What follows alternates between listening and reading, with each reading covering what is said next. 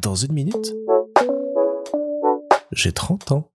Salut. On reprend le fil de notre récit après un été 2010 passé à euh, téléphoner, écrire, parler sans cesse avec Isa du début de la journée jusqu'au tout début de la journée du lendemain, moment dont je garde un souvenir euh, hyper joyeux et hyper cool, d'autant que la rentrée derrière ne le fut pas vraiment. J'avais commencé un petit peu à vous raconter euh, l'année de première et la découverte du cours de philo.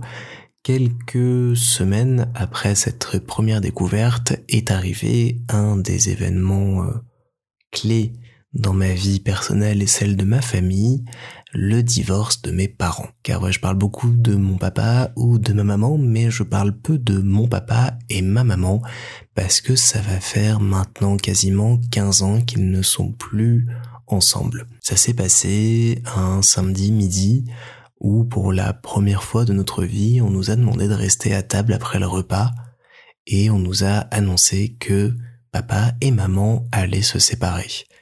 Alors c'était pas une surprise parce que je voyais depuis plusieurs semaines que ça n'allait pas entre mes parents. J'osais pas en parler, j'osais pas demander euh, à ma mère si ça allait, mais il y avait une espèce de distance qui se mettait entre eux. Ils ont eu la gentillesse de ne jamais s'engueuler s'ils se sont engueulés devant nous, de ne jamais nous prendre à partie là-dedans, mais on sentait bien que leur histoire battait un petit peu de l'aile et que deux ans après ce déménagement à Toulouse, ça allait marquer un vrai changement de vie. Mais ça n'a pas empêché qu'à ce moment-là, je n'ai pas su comment trop réagir et quand on m'a demandé comment ça allait, je me suis levé et j'ai quitté la table et je suis parti dans le jardin.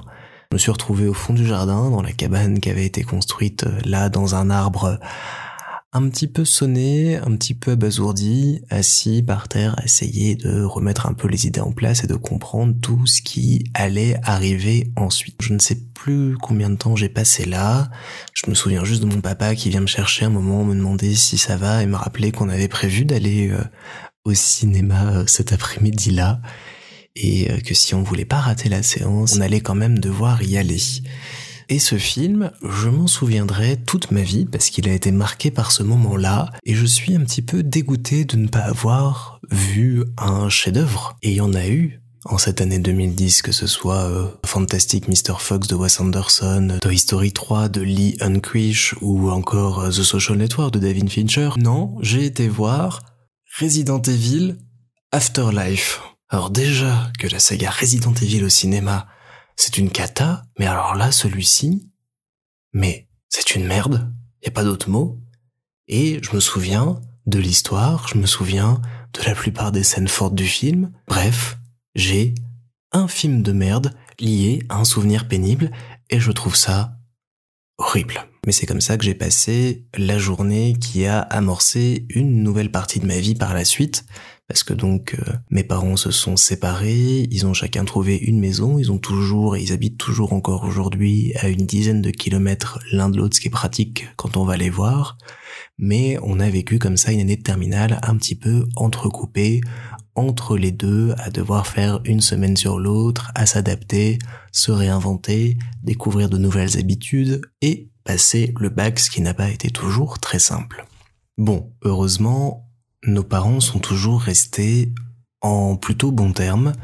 Ils passeraient pas des vacances ensemble, mais ils ont pu se revoir par la suite et ils ont refait leur vie et me semblent aujourd'hui beaucoup plus heureux que dans les derniers mois où je les ai connus ensemble. Donc je suis content qu'ils aient pris les devants et qu'ils aient pris cette décision de se séparer plutôt que de rester malheureux pour nous pour d'autres raisons pendant des années et des années encore. Mais voilà, ces moments sont toujours un petit peu euh, durs à vivre quand on les apprend, quand on est conscient comme ça de quelque chose alors qu'on s'en doutait quand même un petit peu, bah ça fait toujours euh, mal au cœur de voir qu'on avait raison et de découvrir que cette idée devient une vérité qu'il va falloir vivre avec. Mais avec le recul et les 30 ans qui approchent, bah je comprends pourquoi ils ont dû faire ça, je sais que c'était pour le meilleur derrière, donc je ne leur en veux pas de m'avoir fait passer à cette rentrée 2010 un bien mauvais samedi après-midi. Le seul bon souvenir que je garde néanmoins de cette journée-là, c'est que j'ai appelé Isa juste avant qu'on parte au cinéma pour euh, lui raconter, partager ça avec elle, parce que j'avais besoin de lui dire, j'avais besoin d'avoir ses mots, d'être rassuré par elle. Et dans les derniers mots de la conversation, avant de raccrocher, je lui ai dit que je l'aimais.